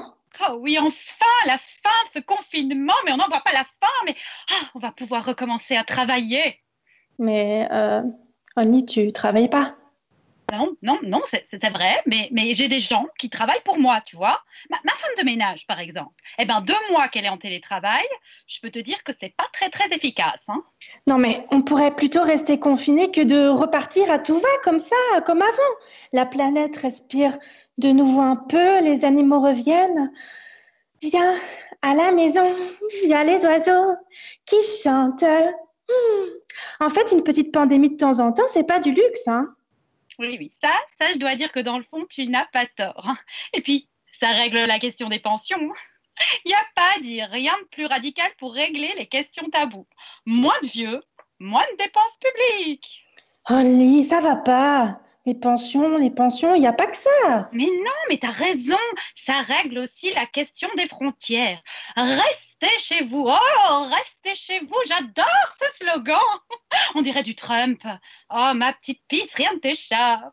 Oh Nini, je voulais parler des gens qu'on laisse de côté, qui, qui souffrent de la crise, quoi. Par exemple, les, les étudiants qui se retrouvent sans petit boulot pour payer leurs études. Mais tout le monde s'en fout des gens qui font des études supérieures, pisse. Oh.